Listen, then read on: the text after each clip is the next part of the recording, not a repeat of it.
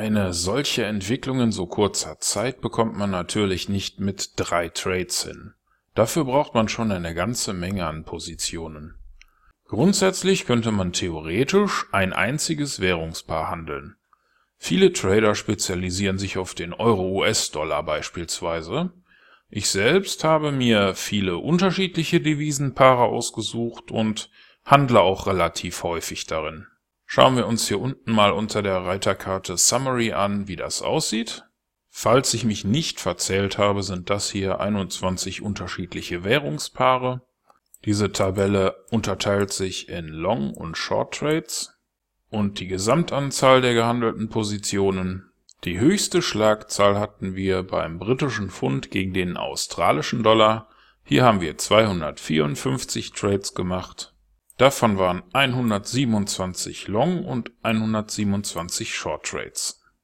Am zweithäufigsten haben wir mit 216 Positionen das britische Pfund gegen den US-Dollar, 96 Long und 120 Short Trades. Alles in allem waren das dann 2312 Stück, bei denen wir zu 99% richtig gelegen haben Viele Anbieter werben mit Systemen, die über 60 oder 70 Prozent korrekt handeln. Tatsächlich ist dieser Wert aber Augenwischerei, denn trotzdem ist unsere Equity im Minus. Der Prozentwert zur gewonnenen Trade-Anzahl sagt einfach und konkret nur aus, dass wir nur ein Prozent unserer Trades im Minus geschlossen haben hier sieht man eine ganze Menge Trades, die, wenn ich sie jetzt schließen würde, diesen Wert massiv nach unten verändern könnten. Das werde ich aber nicht tun. Alle geschlossenen Trades auf dieser Seite wurden mit Profit geschlossen. Und das erklärt diesen hohen Wert.